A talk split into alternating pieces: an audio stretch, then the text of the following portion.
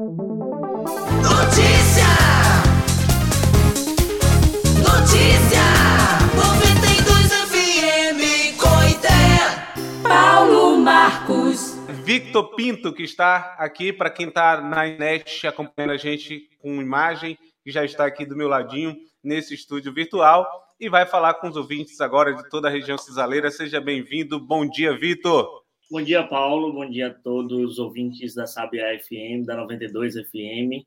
É dizer uma alegria estar aqui batendo papo com você mais uma vez. Durante a pandemia, até a gente bateu um papo também, até gerou um podcast, a gente conversando um pouco sobre política, nesse período que a gente estava todo mundo em casa, mas mais uma vez estar aqui conversando com o público da região de Cisal é sempre uma alegria, e aqui onde também eu já fiz parte dessa equipe também, é outra alegria.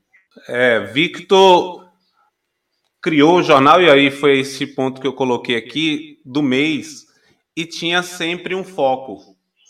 O foco de fazer. O cara muito focado, ele determinado, decidido a fazer as coisas que ele sonha, e ele foi assim. E eu lembro de você, Vitor, é, bem jovenzinho aqui, com o jornal Correio do Mês. Então, muita gente conhece e seu principal canal de comunicação é arroba Victor do Jornal. Então, fala um pouquinho para gente como é que foi esse momento de jornal Correio do Mês em Conceição do Coité, com tanta persistência de colocar esse jornal para funcionar aqui. Foi uma luta colocar esse jornal para circular em Coité. É, diante dos fatos, a gente sabe que no, o jornalismo ele precisa ter assuntos importantes que chamem a atenção do leitor, do, de quem vai consumir a notícia. E eu tinha ciência de três tópicos, vamos colocar assim, três temas que sempre chamam a atenção da população. Primeiro, a polícia, não é à toa que os momentos policiais, os fatos policiais dos programas jornalísticos sempre causam audiência. Segundo, a fofoca. E terceira, a política. Eu preferi enveredar para a política e o jornal Correio do Mês ganhou, além de cobrir o dia a dia de Coité, da cidade, foi sempre nasceu já com essa premissa de ser um jornal com cobertura política, que era um tema que eu sempre gostei, sempre fui apaixonado por política, é, apesar de nunca ter sido filiado a nenhum partido político, apesar de ninguém assim é, é, da minha, do meu grau de parentesco mais direto estar na política, o máximo que eu tenho de um parente na política é, é Betão Gordiano, né, que é a mãe de Betão Gordiano é minha tia-avó, então assim, mas na linhagem direta da família eu não tenho ninguém na política. E sempre gostei, gostei do tema, gostei de debater, gostei de, sempre gostei de eleição, campanha eleitoral. É, Eden Valadares, que é o presidente do PT da Bahia, e também é, é, Tiago Corrêa, que é o, o, o, vereador do PSDB aqui de Salvador, que é ligado à Semineto, os dois dizem que eu sou tarado por eleição, sou tarado por política, eu sou mesmo, eu gosto, sou apaixonado. E aí o Correio do Mês nasceu no Colégio Paulo Valente com São Coité, inicialmente, depois ganhou as ruas, era um jornal xerocado, era um jornal feito de uma maneira bem amadora, depois foi para a gráfica, comecei a imprimir o jornal no papel jornal, naquele offset, lá com Cleuber, na nossa gráfica, que eu sempre fui é, cliente de Cleuber por longos anos, quando o jornal circulou com periodicidade é, é, é, mais certa. E o Correio do Mês me fez abrir as portas da cobertura política em Coité, é, foi o que me fez também a ser um pouco mais desinibido e procurar as autoridades nas, na região, quando havia também algum evento regional, eu colava junto, as conferências, principalmente no início do governo Wagner, me fez ampliar os contatos, e eu sempre quis fazer jornalismo. Aí isso, tudo que eu estou contando a história para vocês, foi de 12 anos de idade, quando eu era aluno da sexta série do Colégio Polivalente, foi quando eu comecei a fazer esse jornal, e ao longo da minha adolescência, da pré-adolescência, adolescência e já entrando na juventude, foi é, é, de muito trabalho com o Correio do Mês, que é, foi meu filho e foi que abriu minhas portas para o jornalismo. Apesar de ser também muito apaixonado por rádio, e Paulo Marcos sabe disso. É, o, o rádio faz parte, sem dúvida, da, da, da sua história também, porque o rádio aqui na região foi o principal veículo. Se a gente pegar o jornalismo impresso de Conceição do Coité, provavelmente, pelo menos nos últimos 30 anos, o jornal que mais circulou aqui foi o Correio do Mês, com a periodicidade certa, ali o Sertão, uma vez é, também em, em um período muito próximo, também funcionou bem, mas é uma grande dificuldade que se tinha. E hoje, que a gente teria mais facilidade em ter o jornal impresso por conta, eu diria, da a facilidade por conta uh, da tecnologia. Mas só que você tem menos, menos possibilidade daquele jornal funcionar. Isso é, é, é real, a gente viu no mundo inteiro, né? Por conta que o jornal é notícia do dia anterior. Como é para você hoje o jornal Correio do Mês faz parte de um saudosismo? faz parte de uma parte importante da sua vida ou ainda tem futuro? Assim, é um saudosismo, de fato. O jornal deixou de ter aquela periodicidade é, é pontual, que todo mês saía edição. Tinha situações em que tinham ocasiões especiais, por exemplo, na eleição da campanha eleitoral, saía sempre jornais especiais também, de 15 em 15. É, de fato, eu tentei até no início, lá atrás, quando o Calila Notícias começou a engatinhar também na internet, eu comecei também a buscar é, migrar o Correio do Mês também um, um pouco para site, para blog, para de alguma forma ter uma, uma rotatividade maior, mesmo quando o site, mesmo quando o jornal deixou de ter uma periodicidade da sua veiculação, eu ainda mantive um blog por um tempo, morando aqui em Salvador. É, então, assim, o jornal, ele. Eu até estava conversando com o Christian Barreto. O Christian Barreto é um amigo querido. Ele é, é doutor agora em História. E um, a tese de doutorado dele é justamente falando um pouco sobre a vinculação da política com a Igreja Católica em Coité é, foi a base do, do TCC dele, foi a base também do mestrado dele, e o doutorado falando um pouco sobre a política da região de Cisal, principalmente no período da ditadura militar. É, e ele pegou boa parte da, das edições do meu jornal para poder contextualizar, principalmente aquele período do, de 2004 até 2015, vamos botar assim, 2017, vamos botar assim, que foi quando o jornal teve a sua periodicidade, todo mês saía uma edição. Então, é, é, é, mostra que o jornal, de alguma forma, fez um recorte histórico do período político de Coité nesse, nessa questão. Eu, quando comecei o jornal, prefeito de Coité era Vertinho, depois teve Renato, depois teve Assis. Então, assim, pude acompanhar de perto todos esses, esses fatos políticos que permearam Coité, principalmente no início dos anos 2000.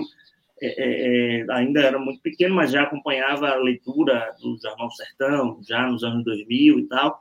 Foi uma base também para o Correio do Mês chegar. Como você bem pontuou, como eu sou um amante de rádio, gosto muito de rádio, é, eu via muito noticiário de Coité na rádio. Eu acompanhei o processo de criação como ouvinte da Sabiá FM na época quando foi instalada. Lembro da, da TV Cultura do Sertão, lembro dos debates. Eu lembro, eu tenho uma lembrança vaga, eu era guri, viu, Paulo Marcos? Eu era muito guri. É, mas eu tenho na minha cabeça flashes. Sabe quando você é criança e você tem alguns flashes de, de, de algo assim que você não não lembra o que foi que foi falado, mas você tem a, a fotografia na cabeça. Eu tenho a fotografia, por exemplo, do debate que a TV Cultura fez entre Misael e Vertinho. Eu nunca esqueço, eu, eu, lembro de eu estar na casa de Tia Valda, que é uma tia minha, no Alto de São João. Ela morava no Alto de São João. E eu lembro dela assistindo esse debate na TV. E, eu lembro de, de, da, da cena, da, da, do debate, da televisão, do jornal do outro dia repercutindo o debate, o Jornal do Sertão que tinha.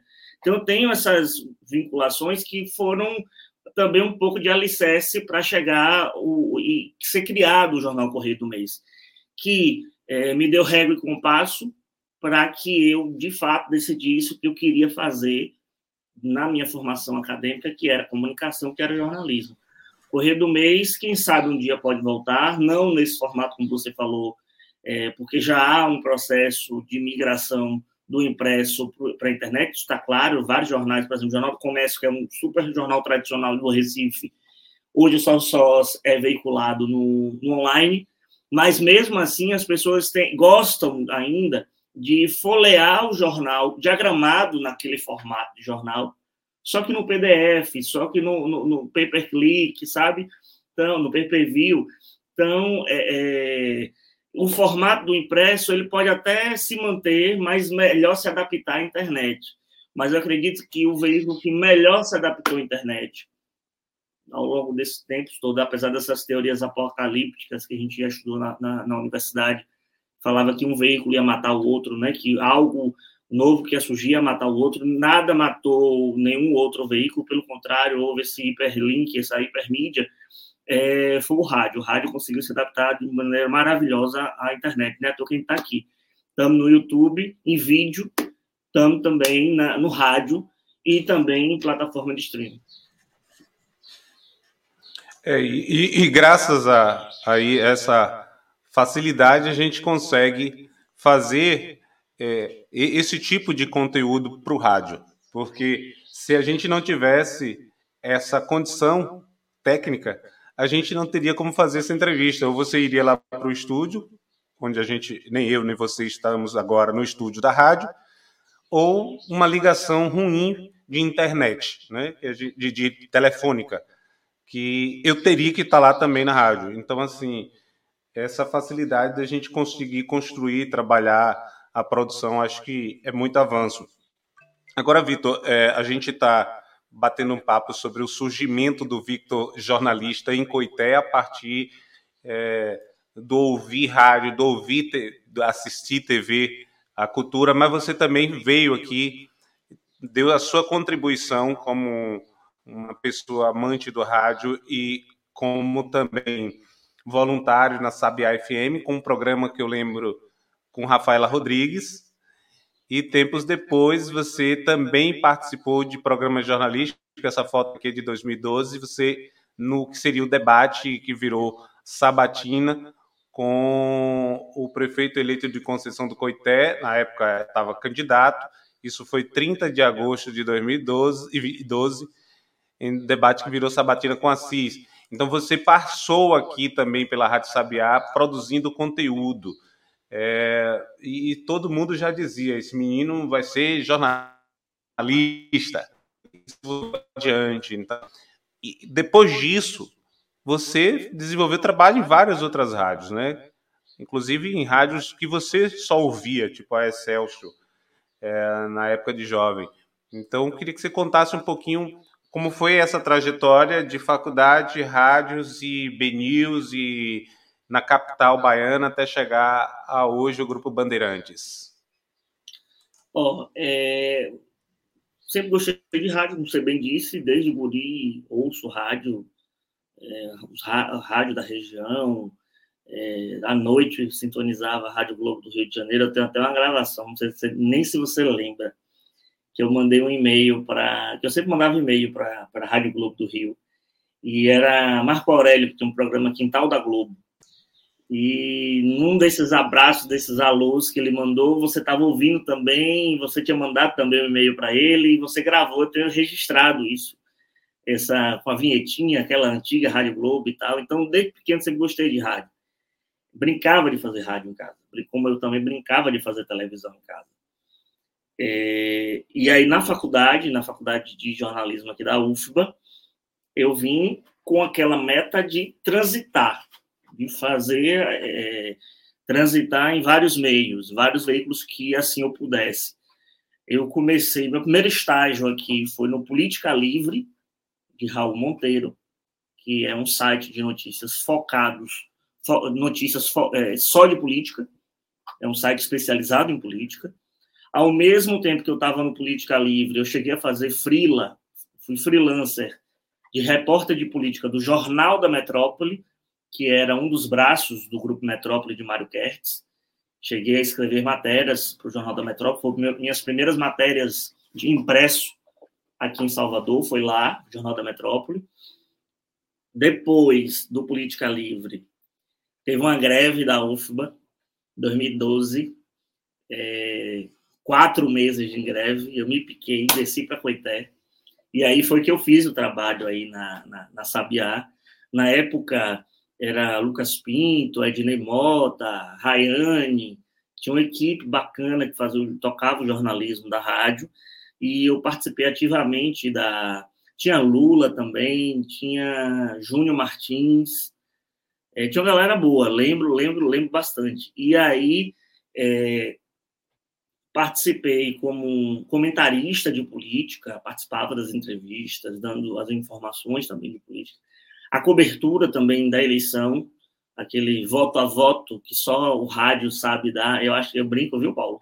Que o rádio ele é o pessoal fica brincando, fica brincando, fica fazendo manifestação querendo a auditoria da urna. Não há algo mais auditável numa urna eletrônica do que o rádio porque o rádio dá o resultado primeiro do que a Justiça Eleitoral e bate o resultado igualzinho com o que sai no sistema da Justiça Eleitoral, porque a gente pega os boletins de urna, né, e dá o voto a voto de cada sessão. Então, tive essa experiência maravilhosa de ser um dos âncoras também da, da 92 FM na eleição de 2012. Tenho guardado, inclusive, as gravações. Então, eu tenho toda a gravação daquela apuração, viu, Paulo? De 2012. Que foi a única que eu não fiz foi a única que eu não fiz, porque eu estava coordenando a, a campanha do candidato Assis. Eu lembro que no dia da eleição você estava voltando para Salvador, que você, na época aqui, também prestava serviço para Neuza Cadori. Você lembra disso? Exa exa exatamente.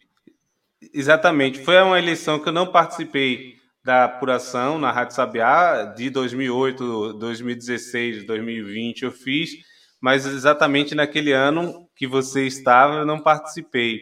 Eu coordenei a campanha e estava já de saco cheio também de perder. Eu votei e fui embora. Então, é, não participei daquele dia de apuração, nem de campanha, nem de nada. Só fiz voto, coordenei o que iria ocorrer, não comemorei também. Mas foi muito bom aquela eleição de 2012. Mas lembro... antes você fez os, Diga, pode Sim. Não, eu estou dizendo que antes de 2012, você tinha feito entre 2007 e 2008 programa para a juventude também, né? Foi, que aí eu fiz aí o Sábado Jovem com a Rafaela.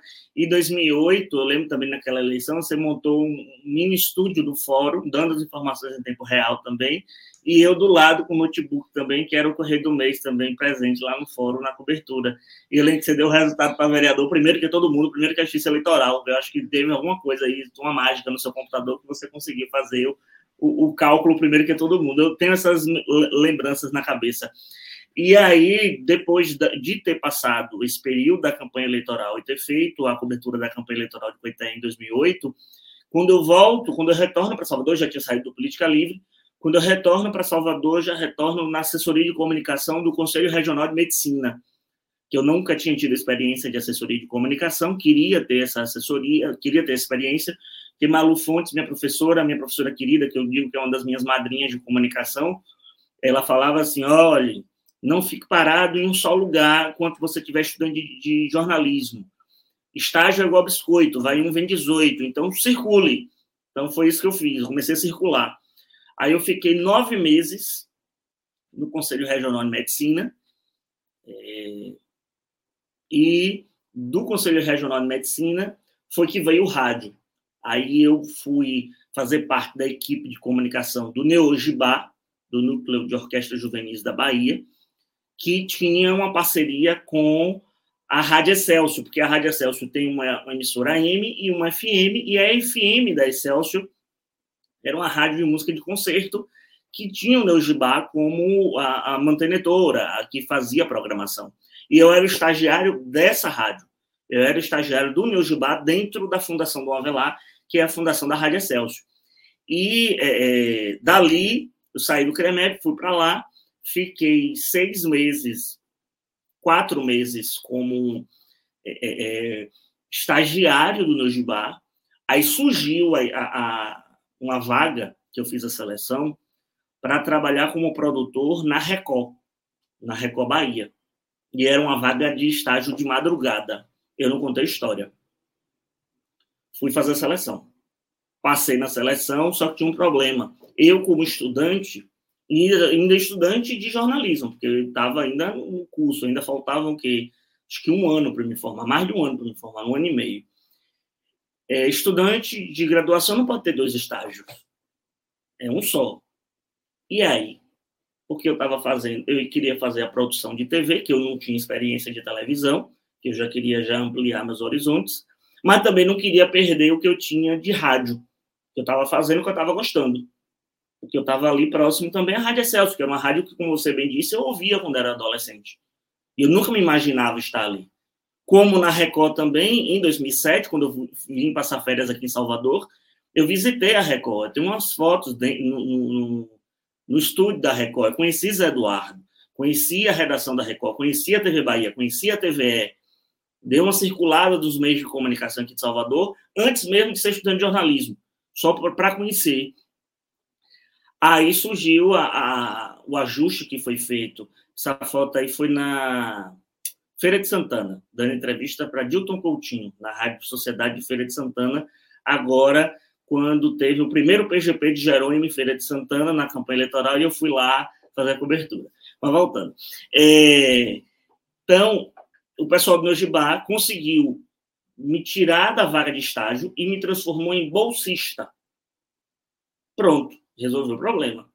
Então, eu virei bolsista do meu Gibá para continuar na Vida FM e fui para a Record ser estagiário.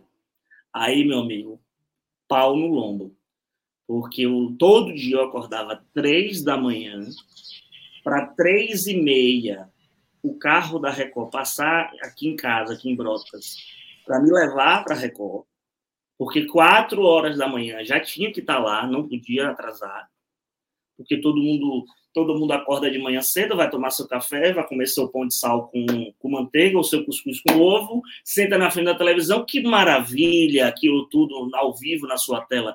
Não sabe o inferno que é para colocar aquilo no ar, a agonia que é para colocar aquilo no ar, num jornal, matinal principalmente. Tem que chegar cedo.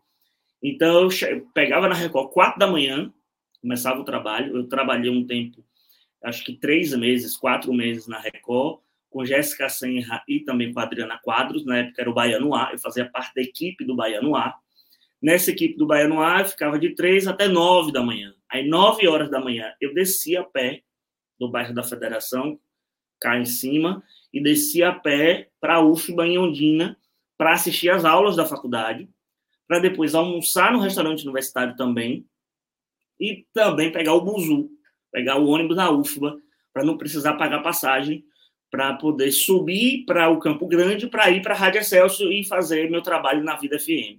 E saía de lá sete da noite e no outro dia começava a roda girar. Até que veio com quatro meses na Record, três meses na Record, veio a oferta, inclusive por coincidência, no dia 11 de fevereiro de 2014. Faltava aí dez meses para me formar é, que era o dia do meu aniversário, inclusive, eu recebi a proposta do Trindade, que era o coordenador, que era o diretor executivo da Rádio Celso, para eu ir para a Rádio Celso, para poder estar na Rádio Celso. E também é, é, recebi a proposta. É, 2014, meu Deus? Foi 2013. Peraí, deixa eu puxar aqui na memória. Foi nesse período para eu ir para a Rádio Celso e para. É, não, 2014, isso mesmo. É, é, na eleição de 2014, foi a primeira eleição do Rui Costa. É, para eu ir para a Rádio Celso, para ser coordenador de redes sociais da Rádio Celso, já ser contratado da rádio, já não seria mais bolsista, já seria contratado. E Oswaldo Lira me chamou para ser repórter de política da Tribuna da Bahia, que era um jornal também que eu era apaixonado. Tribuna da Bahia, para você ter noção, Paulo, eu ia, eu não tinha não comprava jornal todo dia, mas todo dia, no final do dia, eu passava lá na Gordiano, material de construção, e pegava o jornal do dia. Depois que Betão já tinha lido, depois que tio André já tinha lido, depois que todo mundo já tinha lido o jornal, eu pegava para ler de noite em casa. E eu ficava assim, poxa, os grandes jornalistas de política da Bahia passaram por esse jornal. eu vou passar por esse jornal ainda.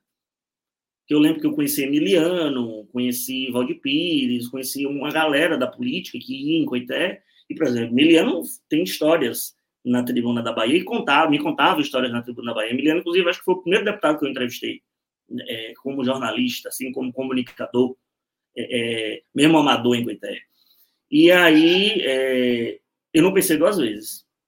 Aí eu saí da Record, saí da, do meu Gibá, integrei a Rádio Celso e a Tribuna da Bahia. Tribuna da Bahia, passei um ano, um ano e meio, cobri a eleição na Tribuna da Bahia, que para mim foi uma, uma, experiência maravilhosa. Não tinha feito impresso aqui do, do Hard News do dia a dia. Já tinha experiência da TV, já tinha experiência da assessoria, continuava em rádio. E aí veio a campanha eleitoral, fiz a campanha eleitoral toda na tribuna, fiquei um ano e meio na tribuna, Rádio Celso continuava de, de, na Rádio Celso de é, é, é, cheguei até a coordenar a transmissão da Copa do Mundo da Rádio Celso, a, a, programação, junto com a equipe esportiva, mas eu era mais da parte técnica da programação. Rádio Celso, eu fui coordenador de rede social, coordenador de mídias, coordenador de programação, fazia parte da diretoria na coordenação de programação. Depois, eh, eu saí da rádio agora, em 2021, da coordenação de programação, mas continuei como voluntário e tenho até hoje meus programas na Rádio Celso, que é uma rádio que eu guardo com muito carinho. Eh, da tribuna, aí veio o BNews, já em 2015, março de 2015. Inclusive, eu já estava fazendo é, consultoria para Alex da Piatã, essa foto, esse vídeo maravilhoso, olha lá, 12 do 1, 18 do 1, deve ser do, do, do 2016, daí. E aí, é, eu já estava. É, é, Alex da Piatã tinha sido eleito deputado estadual, me chamou para fazer uma, uma, consultoria de comunicação no mandato dele, e, é, e eu fui para o BNews. Aí eu fui para o BNews, que era Boca News na época, como repórter 1 de política. E aí no, no, no Boca News eu passei oito anos de repórter, repórter especial, subeditor, editor, editor coordenador. Cheguei ao topo que eu podia chegar na, na empresa. E nesse meio tempo do BNews, eu tive a experiência maravilhosa de apresentar com o Zé Eduardo o Se Liga Bocão na Rádio Itapuã FM, ó, o rádio de novo voltando. É, dois anos fiquei na produção e na apresentação com ele, quando o Zé Eduardo se ausentava, quando o Eduardo tirava férias, quem apresentava o programa era eu. Foi uma experiência maravilhosa de vida que eu tive de profissão é, nesses dois anos na, na Itapuã FM. Da Itapuã FM também veio, surgiu a Rádio Câmara, porque a Rádio Câmara Salvador ela começou a ser instituída. Eu cobria muito Câmara de Vereadores e me, me fizeram o convite para fazer parte da equipe técnica de cobertura de política da Rádio Câmara. Eu também fui, faço parte até hoje dessa equipe, fiz parte da fundação da Rádio Câmara, da instalação, uma das primeiras vozes a falar no, nos microfones da Rádio Câmara Salvador. E, é, e depois, ainda no, no News, veio a Piatã FM, que foi um dos meus grandes desafios, meus um dos meus principais desafios, que foi colocar no ar um programa de rádio de uma hora de duração, de sete às oito da noite, em uma rádio que é estritamente musical e não tinha experiência, não tinha é, é, é público que consumisse notícia naquele horário. E aí eu topei a parada, aceitei o desafio, fui o primeiro âncora do programa, toquei o barco, graças a Deus saí de lá. Quando eu saí do Benício, eu saí do programa também, depois de um ano de programa no ar, saí com o programa líder de audiência, que o horário era terceiro lugar, segundo lugar, e a gente conseguiu botar como líder de audiência. E desse aparato todo, eu saí, eu tinha saído da tribuna, depois voltei para a tribuna para ser colunista, para ser articulista. Minha coluna sai toda segunda-feira na tribuna, na Raio Laser.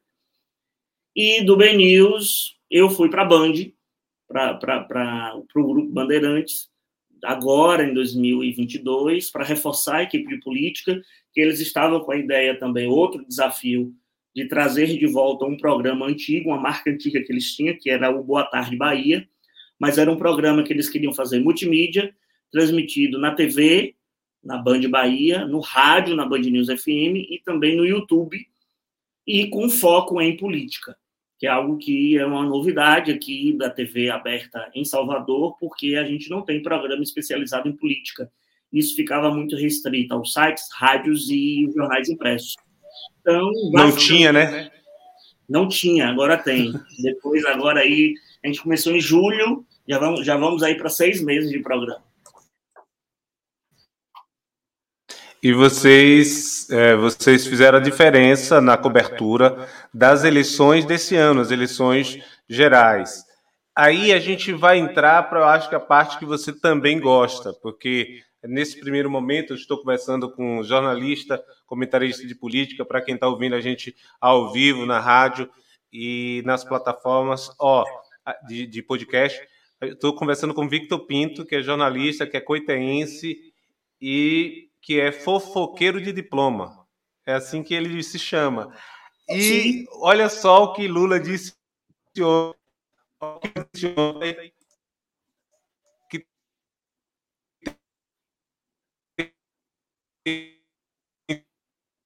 tudo eu já poderia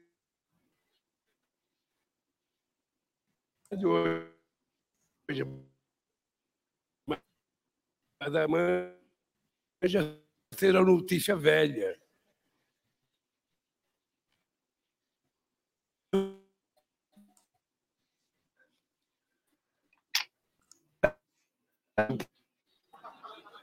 A verdade é essa. Eu, quando vejo no jornal.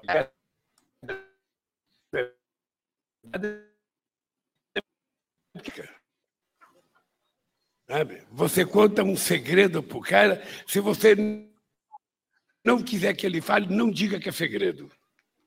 Não diga. Se é segredo, é a ceia para ele conte para alguém. Então, mamãe, vamos tratar com esse, esse é o Lula. É, meu amigo, aquilo que eu estava brincando.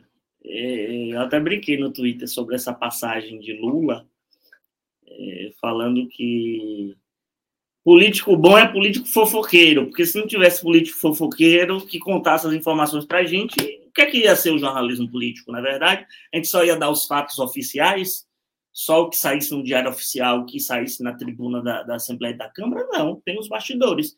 E os bastidores é muito regado a fofoca. Vitor, Então- Vitor, Vitor, me dê um minutinho. Me dê um minutinho. A gente teve um- uma interrupção no seu sinal. Então, retomando o pensamento. A gente, eu, eu não, não sei nem se você conseguiu assistir aqui o Lula, mas eu sei que o áudio estava legal aqui na rádio. A pergunta que eu queria fazer de novo, e aí você reinicia, porque quem estava na rádio aqui não conseguiu te ouvir. É, o Lula disse uma coisa que você diz sempre, né? E eu vi que você também comentou esse assunto. Então, retomando, queria que você retomasse a sua intervenção para quem estava aqui ouvindo a gente é, poder acompanhar o que, é que você disse. Eu, tava, eu até brinquei no, no Twitter, depois que Lula falou isso, que político bom é político fofoqueiro. Porque é, a gente não. Assim, ba- é quem dá informação para o jornalista de política, quem a gente garimpa informação.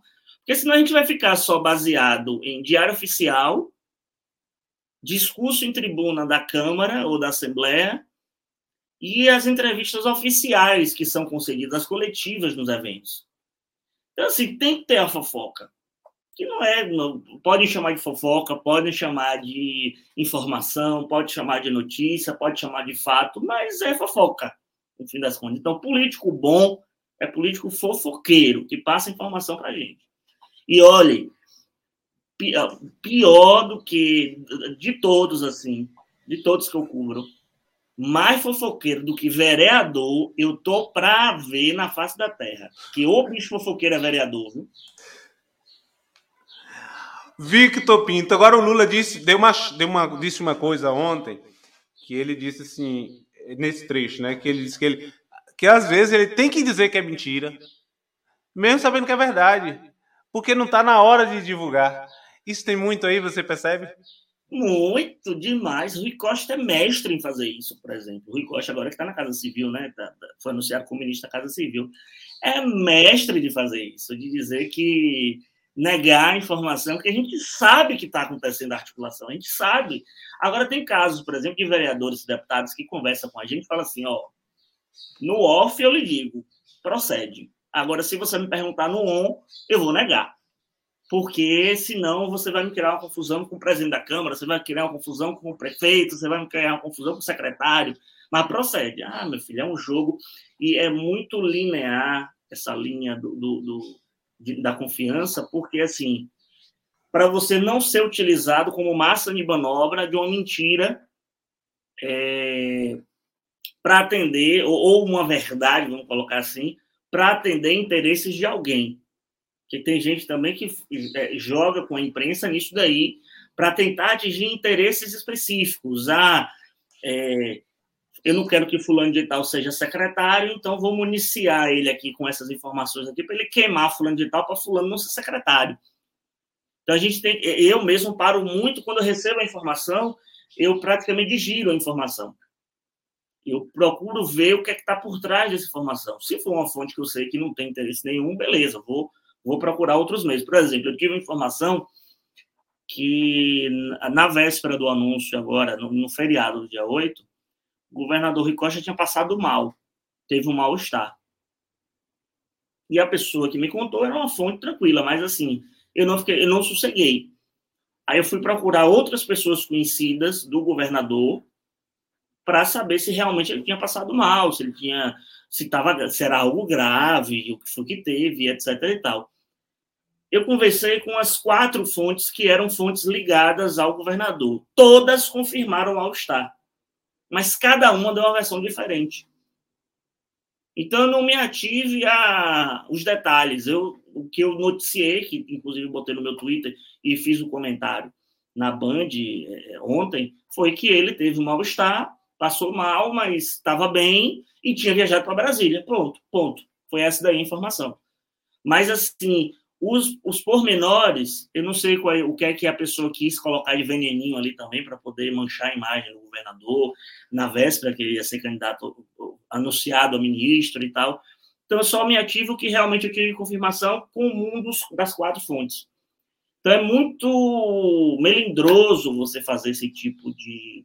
E outra coisa que é péssimo, péssimo para a gente, que é conversar com um político arrogante.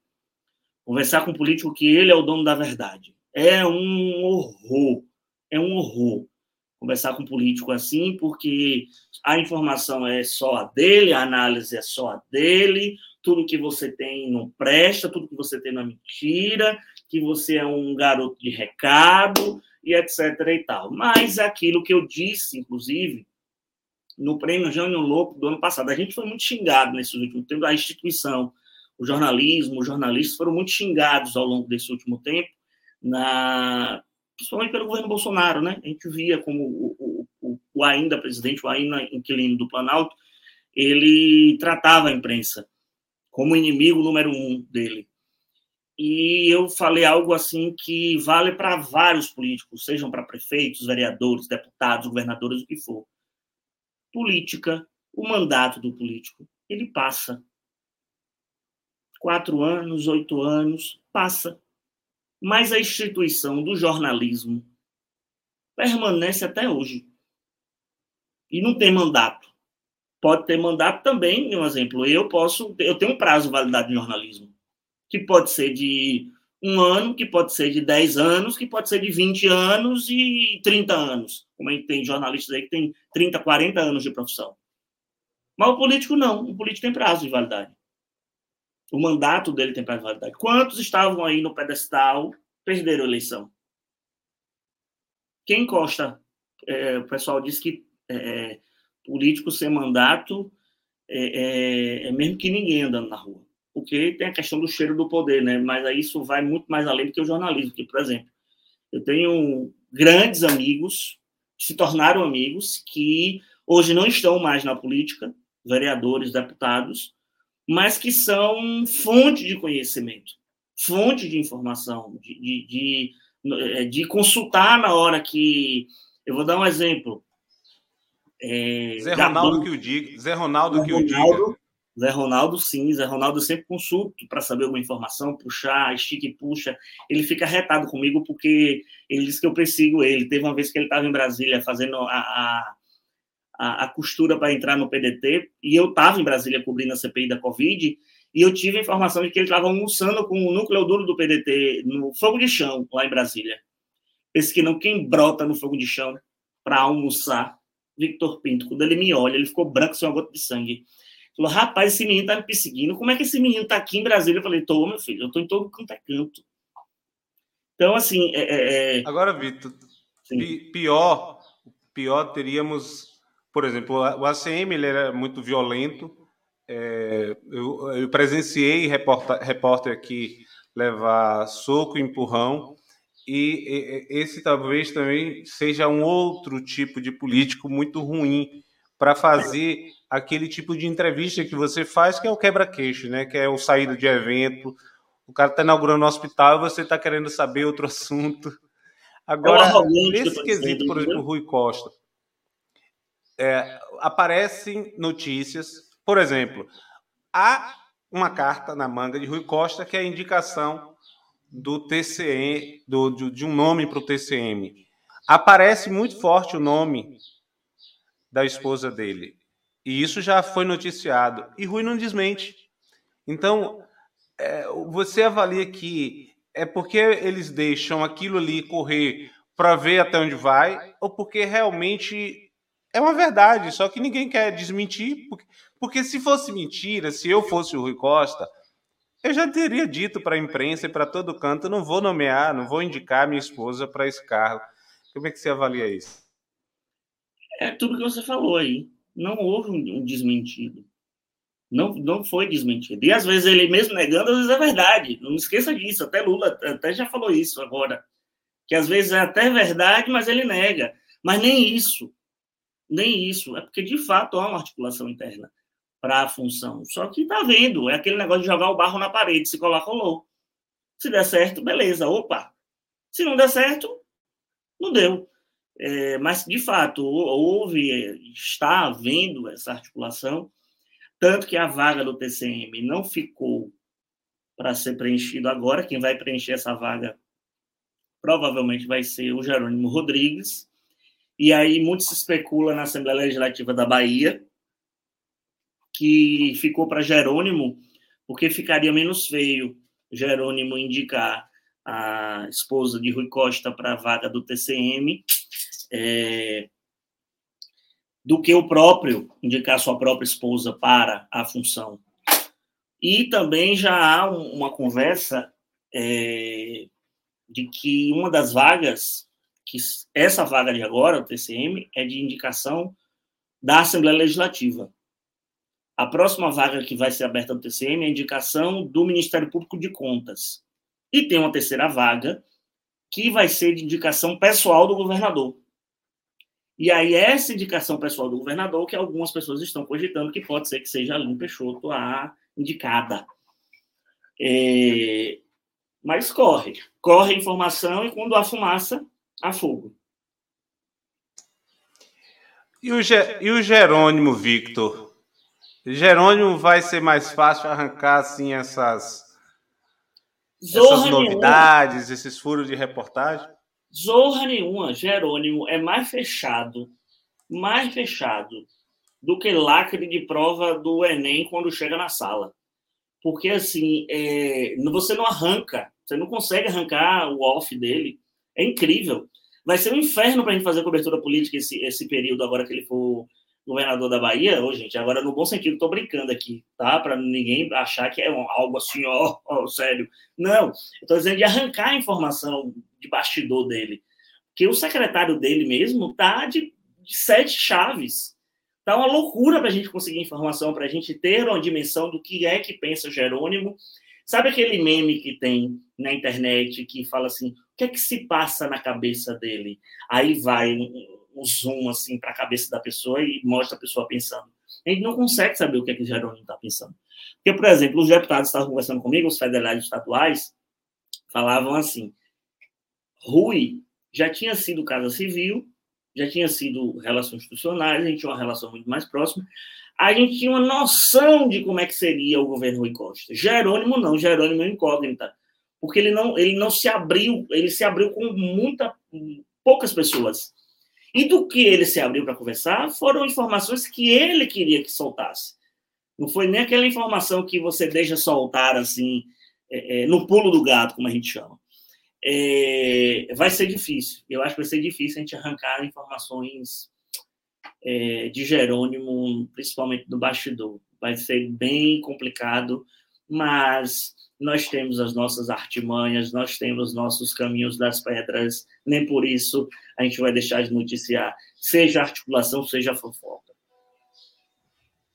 Mas, é, Vitor, você já tem, você tem também uma mania de fazer bolão, balcão de apostas, chamar político, provocar com isso, né? Só te, te pago um almoço, se não for verdade, que isso vai acontecer. Então, no seu bolão de apostas aí, você já tem alguns secretários do governo Rui Costa, o que vai do, do governo Jerônimo, o que vai acontecer com algumas pessoas que estavam com Rui Costa. É, já, já tem esse bolão? A gente faz esse bolão, Paulo, essas apostas, assim, não é nem vamos colocar assim, valendo, para valer, é, é, até um pouco assim, até para validar a informação que você tem, mas é mais para animar o noticiário político, para, de alguma forma, a fonte também soltar. Às vezes eu brinco dizendo assim, ah, eu até, é, Léo Prates perdeu uma aposta para mim, deputado federal Léo Prates, eleito agora estadual, foi secretário da Saúde, que ele jurava de pé junto que o PDT elegia três deputados federais. E eu falava com ele: você vai eleger, você vai se eleger e vai eleger só Félix Mendonça morrendo. Ele, eu aposto com você que não, eu, bora, vamos apostar o almoço. Teve outra criatura também que perdeu comigo uma aposta é, que é relacionada, inclusive, a Coité. Que é, é, eu apostei com, a, com esse assessor, ele é até do PT, inclusive, que Elmar era o deputado federal mais votado de Coité. E olha que eu nem pisei os pés em Coité durante a campanha eleitoral. Eu passei essa campanha eleitoral toda aqui em Salvador. Tanto, meu, tanto que eu voto em Coité e meu voto eu fiz em trânsito. Eu não fui para Coité já, é, é, desse período da campanha eleitoral inteira. Mas só de, do feeling, do, do, do, de conversar com pessoas da cidade e ver a, a movimentação política, eu tinha o feeling de que Elmar sairia de Coité, o, deputado federal mais votado. Não era nem pesquisa, era feeling mesmo. E ele dizia que não. Eu falei, eu ganhei a aposta. Então, outra aposta que eu ganhei. Agora, eu perdi tudo que tinha relacionado a Marcelo Nilo, eu perdi. Tudo. Eu nunca vi um cara tão azarento na vida igual Marcelo Nilo. Tudo que eu tinha, apostava com o nome de Nilo, eu perdi. Então, as apostas que eu perdi, todas foram vinculadas a Marcelo Nilo. É... Mas, assim, a gente faz o bolão... Você, queria, você queria ele vice você queria ele na, na, na chapa de Neto, pô? Não, eu primeiro apostei de que ele não rompia com o PT. E a minha primeira aposta da eleição foi essa. Eu apostei com um amigo meu, é, com, com um, um, grupo de jornalistas, uma rodada de acarajé com Coca-Cola, para você ver que o negócio é tão na brincadeira que a gente aposta besteira. Foi uma rodada de acarajé com Coca-Cola na Pituba que ele não rompia. E eu tinha uma convicção que ele não rompia, porque as informações que circulavam, é, tanto da base do, do, da galera de Neto, quanto da base da galera de, de, de Jacques Wagner, de Rui Costa, era que ele estava fazendo firula, porque como todo ano ele sempre fazia. Ele sempre fez isso. Ia ameaçar romper, dizer que ia romper e voltava. Mas ele rompeu. Cargas d'água foi e rompeu. Perdi a aposta. Aí eu perdi outra aposta, que foi uma rodada de combo de, de vinhos, é, de que ele ia ser o vice. E um amigo meu dizendo, ele não vai ser o vice. E aí o meu erro foi não ter colocado para o meu colega dizer quem era o vice dele, porque aí a gente ia perder a aposta dos dois, porque ele achava que ia ser Zé Ronaldo. Aí perdi essa aposta. Marcelo Nilo de novo. Entendeu? A primeira foi que não rompia, a segunda que eu achava que ele ia ser o vice. Depois deu carga d'água. Mas até a boca do anúncio, o vice era Marcelo Nilo. É porque tudo acontece. E se apostasse né? que ele ia ganhar, Que ainda, que é, pelo menos nessa parte você já estava mais tranquilo, porque estava botando o PDT mais para baixo. Se apostasse que ia ganhar, ia perder Perdia de novo. também. Mas aí, já, ali Ô, era- Victor, Inês- nós, Inês estava morta. nós estamos encaminhando para o final, mas, Mas eu já? queria falar um pouquinho de como, como é que. Ó, 50 minutos já de conversa, passa tão rápido. Essa foto que, para quem está acompanhando a gente pela internet, pelo YouTube, é você na bancada do debate da Band, que é sempre o debate modulador das campanhas eleitorais no Brasil. E você participou ativamente. Eu transmiti aqui várias entrevistas, inclusive agora nessa transição, onde você sempre começa ali, é o cara que começa as perguntas, foi assim em vários eventos com os, com os políticos, então tem se destacado nesse ponto. E agora está sendo agraciado com mais uma medalha, mais uma honraria de destaque. Esse ano foram dois prêmios. Queria que você falasse sobre esse seu ano e convidar o povo da região cisaleira de Conceição do Coité para te acompanhar na Band, como é que faz para fazer parte desse seu momento. Olha, 2022 foi um ano muito bacana para mim. Primeiro, porque eu fechei um ciclo no BNews de oito anos de, de trabalho. Lógico, primeiro, com muita saúde, graças a Deus, eh, diante dessa pandemia.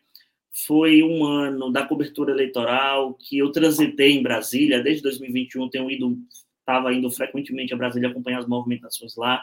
2022 também teve esse quê da, da, da frequência na capital federal de conseguir as informações, de conseguir os furos de reportagem, de fazer as análises com mais substância aqui no, no, no aspecto político.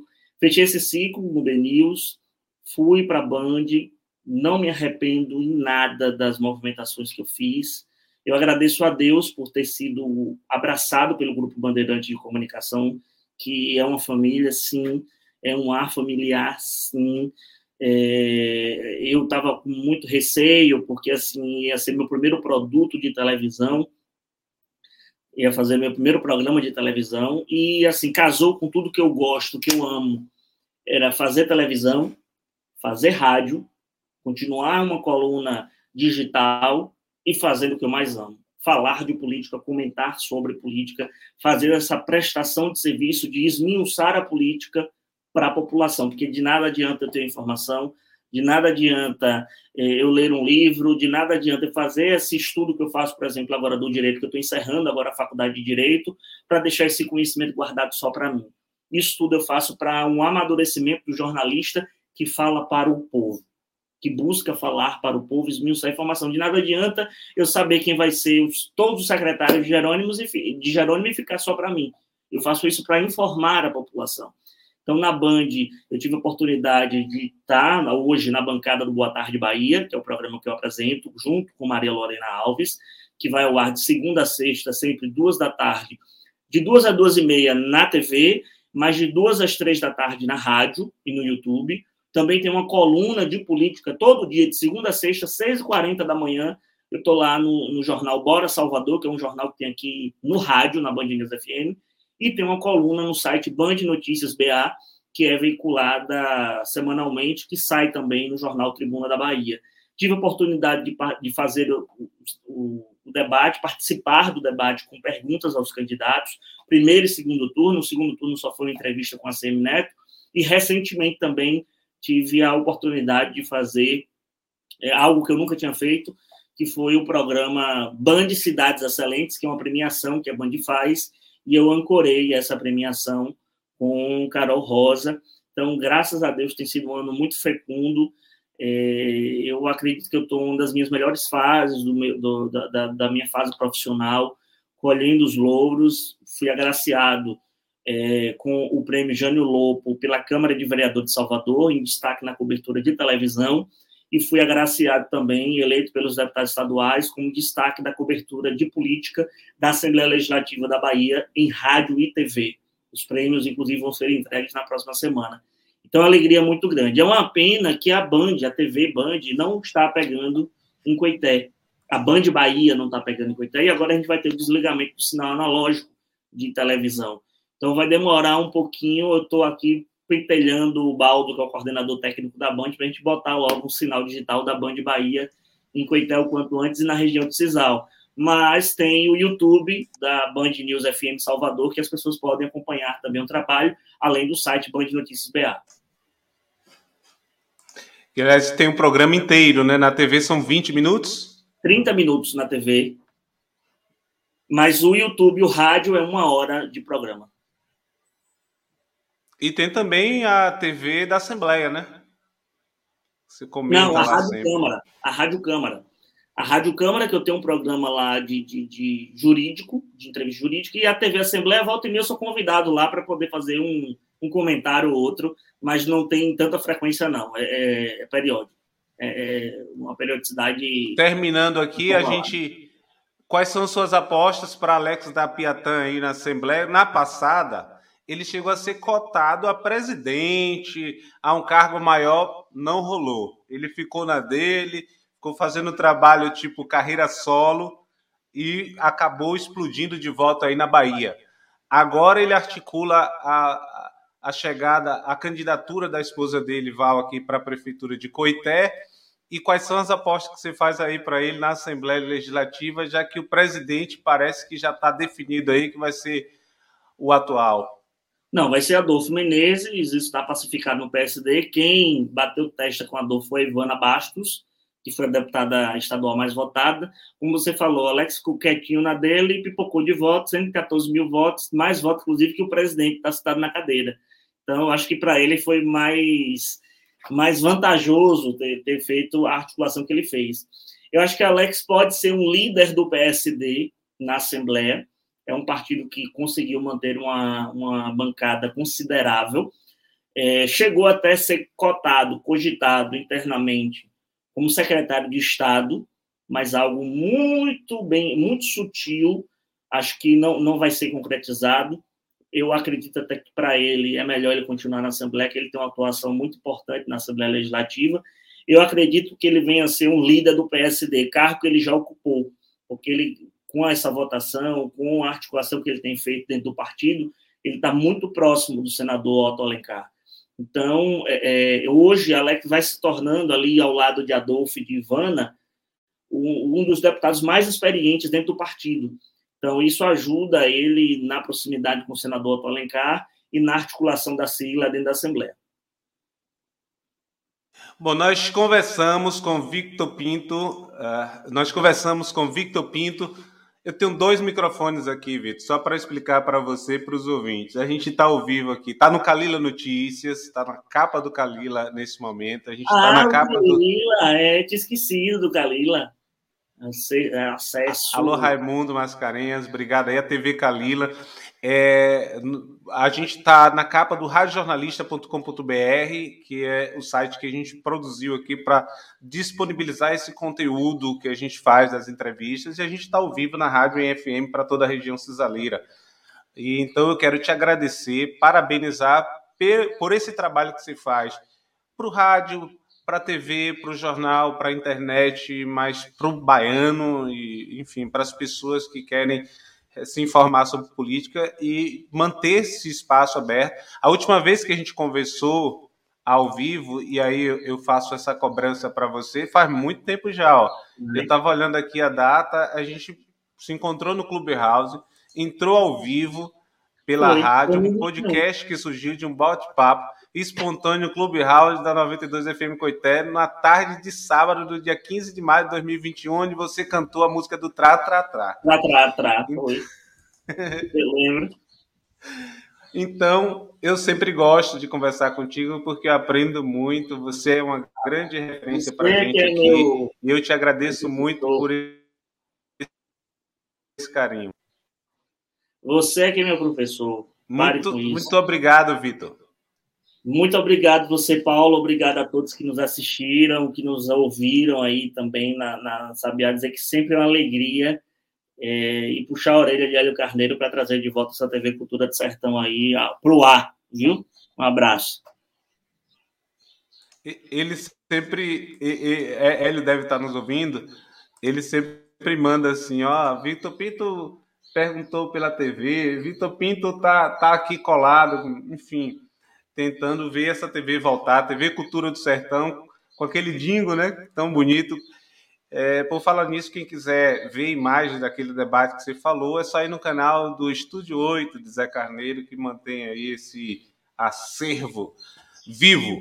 Vitor, um abraço. A Rádio do Passarinho te agradece aqui pelo carinho mais uma vez e a gente se fala a qualquer momento. Tchauzão. Um abraço.